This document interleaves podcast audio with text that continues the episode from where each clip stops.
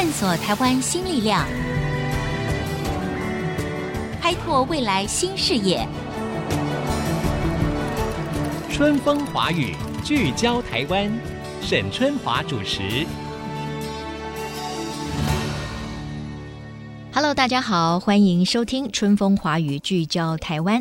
我是节目主持人沈春华。近年来，这个台湾劳力密集型的产业啊，对这个东南亚的移工的依赖呢，似乎是日渐加深了。根据这个中华民国统计资讯网的一个资料指出啊，在台湾的东南亚移工呢，有将近多少？六十七万人。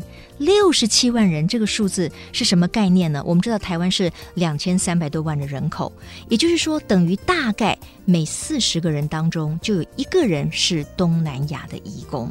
这些移工呢，他们可能来自印尼啊、菲律宾啊、越南啊、泰国啊，也渐渐地形塑了台湾社会的另一种风景了。在台湾的主流文化当中，这些移工又要如何建立自己的生活网络呢？有什么样的方法可以增进他们跟雇主，或者是他们跟台湾人之间的相互了解呢？我想可能哦，我们大部分的人没有很仔细的去思考过这个问题。但是六十七万移工在台湾，这绝对是一个不可忽视的数字跟面向。或许今天的主题呢，也会让大家非常的惊讶，因为居然有我们台湾的年轻人呐、啊，想要在台湾盖一所东南亚移工学校。让台湾可以成为这些移工实现梦想的土地，我就把这一位非常有理想性的年轻人请到我的节目当中来。他到底对这些东南亚移工做了些什么样的计划跟想法？那他背后的起心动念又是什么呢？我们来欢迎陈凯翔，凯翔你好。你好，我是凯翔。呃，我跟大家先介绍你一下，你原本读的是正大的气管系，对不对？对。那我就觉得很奇怪了，正大气管系的话，你怎么会对台湾的东南亚移工会有这么多的关注呢？这可能跟你后来的一些经历有关，对不对？嗯，我觉得，嗯，是一个机缘。嗯，就是我一开始读气管系毕业的时候，大部分的同学可能也都进了银行，嗯嗯嗯或者是呃做业务。是啊，做行销，嗯哼，但对我来说，我一直在找到什么样的工作是自己能够很兴奋，而且真的有意义，能够协助这一个社会。所以我其实花了半年的时间，算是探索自己。嗯嗯，那我先到了菲律宾三个月，那又到了印度三个月的时间。嗯，刚好在菲律宾的那三个月，发生了一些我自己没有想到的事情。我在菲律宾认识了很多当地的菲律宾朋友，突然有一天跟我说，他们的很多亲戚都在台湾工作，哦，比如说他的妈妈、他的姐姐，是是非常亲近的人，就是家人在台湾工作。对我来说是蛮惊讶的，因为我从来没有意识到说，嗯、我可能以前知道说台湾有很多的外籍老公，嗯、但过去我从来没有特别的去。关注他们，嗯哼，但也因为在菲律宾的那个时间，我突然意识到说，这一些菲律宾人在台湾工作，他们可能就是我很好的菲律宾朋友的妈妈或姐姐，对对对，我的那个连结突然就啊、嗯呃、很强了啊哈，所以我回台湾以后就真的，他们其实有一点开玩笑说啊，我回台湾可以去找我的姐姐啊，找我的妈妈、嗯、去好好照顾他们。对我来说，我就真的开始去联络他们，OK，开始听到他们在台湾怎么样生活，嗯、怎么样努力存钱，他们回去东南亚以后又有什么样的目标跟梦想。嗯、那你的那些菲律宾的朋友哈，当他们在描述他们在台湾工作的这些家人的时候，觉得肯定的资讯比较多，还是会抱怨说，哦，他们在台湾其实工作好辛苦哦，然后都没有人可以聊天啊，也都没有人理他们，就是有没有什么抱怨的这个成分在里面？嗯，最大的感觉是思念，思念也是、嗯、因为这些义工在台湾，其实很多人是可能把自己的小孩留在家乡，对对，要来台湾照顾别人家的小孩，对对对，其实那样的心情是很复杂的，嗯嗯，而且在台湾一待可能就是五年或七年，嗯哼，那这段时间在台湾，他们其实很难跟家里面保持联系。但又是为了要努力存钱，改善家里面的生活，嗯嗯嗯，所以我觉得那样的心情是在一个异地是很需要有人去支持的。哦，凯翔的起心动念听起来，我认为是非常人性的。就是他认识的这些国外的朋友，发现就在我们台湾帮我们照顾我们的老少，比如说照顾小孩子或者照顾年长者，我们的父母亲的这群人，他们也是别人的爸爸妈妈、姐姐、兄弟姐妹，对不对？所以当人家可以这样照顾我们的时候，我们所生活的这片土地的国人，能不能够也回馈他们，让他们在这片土地生活得更好一些？所以这种关怀之心呢，就产生了。所以我们后来就发现，这个陈凯翔这位年轻人呢，你就创办了一个组织嘛，哈，One Forty，就是意思就是说，大概每四十个人当中就有一个人是东南亚的移工。那你可不可以把这个组织稍微介绍一下？二零一五年的时候，我们成立了 One Forty 这一个非营利组织，那希望是可以让在台湾工作的这一些东南亚移工，可以有更多的机会去学习有用的知识或技能。因为我们发现，即便很多人在台湾努力存钱工作，但是当有一天他回去他自己的家乡的时候，他还是很难找到更好的工作，或者是他自己要开店，但也可能会失败。对，所以我们希望说，他在台湾这段时间，除了工作赚钱，还有机会在假日的时候学到一些对未来有用的知识或技能，嗯、也可以帮助他们更认识更多的台湾朋友。那在台湾这片土地能更有归属感。这个是 One Forty 一直想要做的事情。他们呃创办这个组织的宗旨，也就是希望让台湾成为这些移工实现梦想的土地，而不只是在人生当中存钱，或者是到海外很辛苦的工作的一段时间而已啊。这个意义我觉得是非常深远的，也非常的好。但是我知道一个组织，尤其是一个非盈利的组织，要真的发挥影响力，要能够非常有能量的去推动一些工作，我认为不容易。我我我就想问这个最实际的例子。你们你们的财务如何来呢？这真的是一开始蛮困难的，因为一开始我们一群年轻人背后没有企业的支持或是政府的支持，嗯、我们其实就是做一些帮助义工更好的一些计划，所以一开始没有钱。但现在我们一直努力的在做，以后我们开始来接收外界的捐款。对，因为我们本身没有盈利，所以我们大部分是靠募款。嗯哼，那包含我们去申请政府的一些补助案，对，或者是来寻求一些企业的赞助，以及社会大众每个人都可以认同这个议题，用每个月小额的支持我们的组织。嗯、你刚才提到的那三个资源或者是财务的来源，哪一个是给你们帮助最多的？是来自于政府，来自于企业界，还是来自于一般的社会大众？目前是企业界的帮助是最多的哦，因为可能这些企业界它本身也需要很多的这些移工帮他们做一些比较劳力密集的事情，对不对？对，而且除了是本身企业有聘用这一些外籍劳工以外，其实也有一些企业或基金会，它每一年会做一些企业社会责任的回馈啊，那他们也认知到、嗯、哇。真的，在台湾东南亚移工这个议题，其实过去没有被重视，但是未来其实会越来越重要。那另外一个，我看到你，我就很想要关心你一下了，就是说，那像你这样年轻的人，你又是这个正大的气管系毕业的，那你说你们这个组织里面有一群年轻人，请问这一群年轻人大概是几位？我们现在差不多有十位的伙伴。对，那这十位伙伴，你们自己也需要这个生活费，你们也需要薪资所得吗？那这这个怎么办呢？也是同样从募款当中产生，对不对？对，所以其实这就是我、嗯、我的压力了。你的爸妈到底赞不赞成你做这么公益的事情？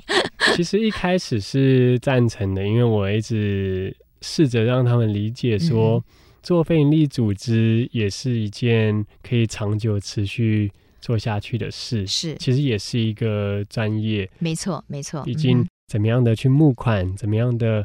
对大众去倡议，那怎么样来设计这一些计划，真的可以协助到这一些服务的群众。嗯哼，其实每一个都需要专业的技能。那我们很想要做的事情，除了协助义工以外，另外一个层面，我们也想要让社会大众知道说，说做公益不是只有好像退休以后存了一笔钱，然后才来回馈社会，或者是做公益可能都是以。志工的形式，然后薪水很低，或者是不拿钱。是我们希望说有更多的年轻人可以把从事非营利组织这样的工作当做是自己的一个很重要的职业选择。嗯。我认为这是一个非常重要的概念，尤其是呢，现在的整个的社会形态、产业的结构，已经让所有的工作的这种项目变得非常不同。像在我们节目当中，我们也访问过一些本身可能是所谓的非营利组织，可是确实就像刚才凯翔所说的，这这个也需要专业。我觉得可以给很多的父母亲一些新的想法，就是当你投入 NGO 嘛，就是非政府组织里面，你也可以把它做得有声有色，然后呢，你也可以做得非常成功。那么，我也认为所有投入 NGO 的年轻人。不应该就是说，他们连自己最起码的生活都没有办法维持，这是错的。其实他们应该要给他们相当的酬报，让他们也可以维持一个一定的生活。那这样子的话呢，这个组织才有办法壮大，同时也才能够达到他背后所真正想要经营的那样子的一个理念。今天在线上访问的是在台湾，呃，希望能够创立一个所谓东南亚移工学校的年轻人陈凯翔。到底这所学校是个什么概念？有这么一所学校吗？在这个学校里面，他要帮助这些移工朋友做哪些事情呢？广告回来之后，我们继续来了解。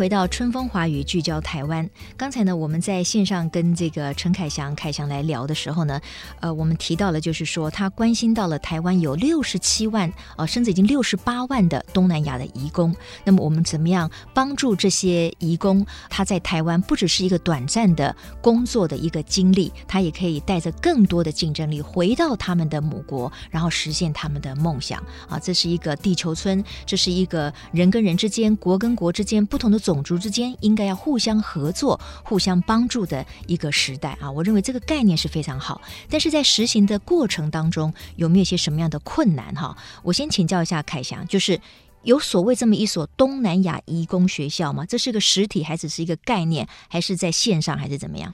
嗯，我们。真的在台北开始了一个实体的学校哦，每个礼拜天，因为对这些义工来说，礼拜天是他们唯一可以放假的时间。嗯，我们在每一个礼拜天，在台北车站附近，我们开始有了教室，开始有了不同的课程。嗯，我们现在有专门帮义工设计了中文课、电脑课、理财课、摄影课，甚至是化妆课。我们希望让他们在这边有机会学习以外，也可以真正认识一群来自同乡的朋友，对对对，也可以认识一群台湾的年轻人。嗯哼，在学习之外也有归属感。那你们如何透过什么样的管道把这样的讯息 pass 出去，让更多的东南亚的朋友可以到你这个地方来做进一步的交流呢？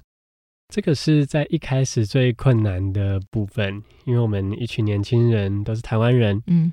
所以很多人会觉得，哎，我们是不是有东南亚的背景？是不是新住？是啊，我刚刚一看到你，我就想问你说，哎，那你你是纯粹台湾人，还是说你的亲戚朋友里面有非常属于东南亚国籍的人？就不是嘛？你就是一个台湾年轻人啊！哈，对，而且一开始也完全不会说东南亚的任何语言。你现在会了吗？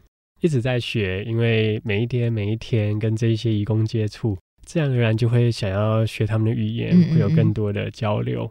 一开始我们就试着做了一些传单，我们每一个礼拜天都会特别到他们假日聚集的地方，那就是台北火车站最最大宗，对不对？对，所以我们 去大厅去发啊哈。我们在那边大厅就发，然后介绍我们的课程，嗯、我们为什么想要做这件事，很困难，因为哎，那你上面写的文字应该就是要么印尼文，要么就是什么英文等等的，你你不能写中文，他们可能看不懂啊。对，所以我们会先想办法把它翻译，嗯嗯嗯，然后去发。是。但发现说哇，一开始很难，就是有人会相信我们，对，大家也会觉得哇，从来没有一群台湾人说免费要帮我们上课，嗯哼，所以会觉得啊，很担心这到底是不是真的，信赖度还没有建立。所以我们第一次的课程，我们花了很久的时间，很害怕说哇会不会没有人来？最后好不容易找到了十五位学生。那个时候到现在，经过了三年的时间，其实我们也很感谢他们，因为他们会。来这边上课，发现说我们真的是想要协助他们，嗯、然后在这边的课程我们也很用心设计，我们都没有要求他们要分享，但他们很自然的会找他们的朋友一起来，会把上课的照片、嗯、影片发出去。到现在，我们一年有将近三百位的义工在我们这边上课。嗯，他自己有了这个真实的经验之后，他介绍他自己的本国的朋友来，我想这是最容易获得信赖度的一点哈。那所有的课程都是免费的吗？一开始为了要建立这个信任感，所以我们所有课程都是免费的。嗯哼，对。那到现在，我们其实也经营的越来越好，我们也希望把学生的体验做好，包含我们。每个人都有 T 恤，有我们做的笔记本、嗯、手提袋、课本、嗯，所以我们现在会收学杂费，半年大概有十五堂课，对，相当于一堂课其实不到一百块钱，嗯嗯嗯，对他们来说是可以负担的。缴了钱了以后，大家学习的动力会更强。但是我比较好奇的就是说，这个课程的设计并不简单，因为第一个你要面对的可能是不娴熟用中文的人，第二个呢，你又需要能够做某一种记忆上、技术上面的教导。所以，那你们的师资跟你们的课程内容是怎么样产生的？课程内容其实我们这三年来不断的在访谈，每一次上课对我们来说也都是一个测试。嗯，每一堂课后，我们都会做访谈，然后问这些义工说：“哎，你觉得今天的课怎么样？嗯，那下一次有类似的课程，你觉得怎么样可以更好？”嗯，其实我们怎么样设计课程，大部分是从他们的意见来。那在这个过程当中，有没有什么比较触动你的故事可以跟大家分享一下？最让我感动的是，有一些人已经结束在台湾的工作，工作回去家乡了。嗯哼。真的有人会来我们这边上商业课，他就有一个梦想是回去要开一个餐厅，卖台湾的炸鸡排之类的。嗯 嗯然后我们的炸鸡排文化也输出了。对，然后就会听到说，哇，他真的回去了。然后在呃网络上有照片，说我真的开店了，或者是我真的找到工作了。每一次当我收到我们以前学生，他可能会打视讯电话给我，就说。就开店了，我结婚了。嗯哼，那你会觉得说，其实我也只是在他们在台湾的这一段过程，然后协助他们一些，但他们会把我还有整个 One Forty 团队的伙伴都当成很重要、很重要的朋友。嗯。他们也会一直记得他们在台湾的这一段旅程是充满回忆的，嗯，甚至回去他们家乡以后还持续保持联络。对我来说，每一年除了在台湾的工作以外，我也都会找时间实际到东南亚去看看我们以前的学生。嗯嗯嗯，比如说我去看看他们的杂货店、衣服店。哦，他们回回到家乡以后，也开了杂货店、开了衣服店、开了餐厅，都有啊，嗯、都有。Uh-huh. 甚至我们的学生有人回去成为小说家，他出版了两本小说，写的就是在台湾当看护的故事，啊，他写的角度跟比如说外国观光客来这边写的角度就会很不一样。对对，当然，他们很深入我们的家庭的生活，嗯嗯、他可能会连把一个小事情都写得很有趣，比如说每天晚上在社区倒垃圾，那从他的视角看出去，在那个场景里面每一个人的互动，所以他真的就出版了两本小说。对，嗯，那我们的学生里面也有人回去成为歌手。组了一个乐团，哎，台湾真的是梦想之地啊！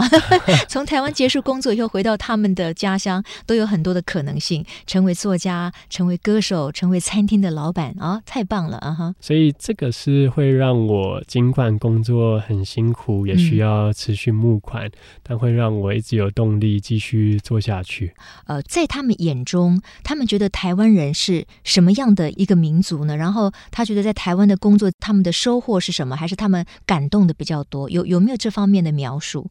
印象很深刻的是，曾经到印尼拜访一个我们的学生叫 Lina，他在台湾工作了九年的时间，他是我看过最认真，然后努力存钱。嗯、是他来台湾的目标。他希望把他赚的钱让他的弟弟妹妹上大学，听起来真的有有洋葱，我我认为啊哈。他也帮家里面买了新房子啊，这就是为什么他们要忍受漂洋过海到异地工作、思念家人的辛苦，存这笔钱回到家乡去完成他们的梦想，或者照顾他们的家人。对，所以我在印尼的时候到他的新家，他新买的家里面，然后他的弟弟妹妹也都在，啊、我就问丽娜一个问题说。其实他从十八岁就出国，到三十岁才回国。十八岁到三十岁，这是人生里面最青春年华的一段时间。嗯、他都在国外，没有办法陪在家人身边。我问他的感觉是什么？他觉得很值得，尽管很辛苦，但他觉得他的努力可以真正改善家里面的环境。他觉得这一段经验是值得的。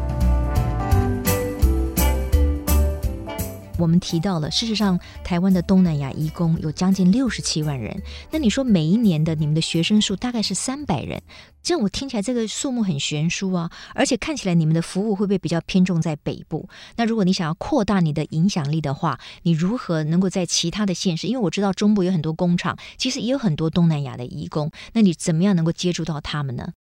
嗯，我们现在除了实体课程以外，我们有线上频道。哦，嗯，我们发现说，哇，其实很多义工都有手机，嗯，那他们的手机使用率是非常，有有有他们有手机，他们是非常会用，对对对，对，那。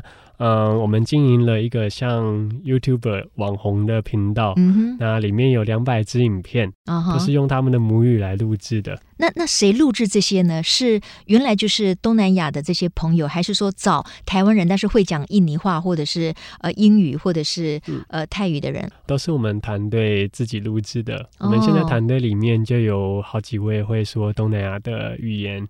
哦哈，uh. 他们是台湾人吗？还是他们是东南亚？是侨生。侨生哦，OK，所以他们就等于是既会中文又会原来侨居地的那个语言，是不是？对，嗯，所以在这个频道里面，我们每一个礼拜都会有新的影片。对这些移工来说，他尽管没有办法放假，对，他尽管居住的很远，那他只要有一个手机，任何时间、嗯、任何地点，他都可以来看我们的课程。嗯，那我们的课程其实都是非常生活化，教、嗯。怎么样学习中文？日常生活用语，比如说他去买菜、看医生，或者是去超市购物，各种。那我觉得太好了，因为本来这就是一个数位的一个时代，所以呢，我们如果光是要靠这个面对面的教室教学的话，那人数真的太局限了。所以现在里面把它放上了这个线上的一些短的视频跟影片，呃，那当然就可以影响更多的人哈。那呃，他们要如何可以呃看到你们的影片呢？你们要上你们的 keyword 是什么？Sekolah One Forty，Sekolah One Forty，Sekolah 是什么意思？Sekolah 是印尼文的 school 学校的意思。哦，school 的意思。可是他如果不是印尼人呢？你们只针对印尼吗？就是我们现在针对的是印尼人录制的影片哦。那明年我们就计划开始要有菲律宾文跟越南文的影片要上线了。OK，好，所以再等我们一下 啊。我们今天也很高兴哈，可以透过我们春风华语聚焦台湾的节目，也帮这个凯翔他做这么棒的一件事情。那么如果呃您有认识东南亚移工朋友的话，我就就把这个讯息 pass 给他们，他们就可以在网络上搜寻这个 One Forty，对不对？一样就可以。找到 One Forty 这个网站哈，就是一然后四十哈，One Forty 这个网站，这里面可能就会有一些现在是以印尼语为主的移工朋友们，他可以看的一些影片。好，今天非常谢谢 One Forty 的创办人陈凯翔。有一句话说，台湾最美丽的风景是人。也许我们在我们每个人的生活当中，不见得像凯翔这样子可以接触到很多的东南亚的义工，或者是来自东南亚的朋友。但是我们偶尔可以接触到的时候，甚至也包括呃一些新住民朋友。我觉得我们只要愿意用一种平常心，用一种善意，呃，伸出友谊之手的这种态度，我觉得就可以让他们感受到，在异乡，在台湾的这片土地里面，就会越来越是成为他们的家。那台湾真的可以成为他们的实现梦想之地。谢谢凯翔，谢谢。好，也谢谢各位听众朋友今天的收听。我们下周同一时间，春风华语聚焦台湾，空中再会。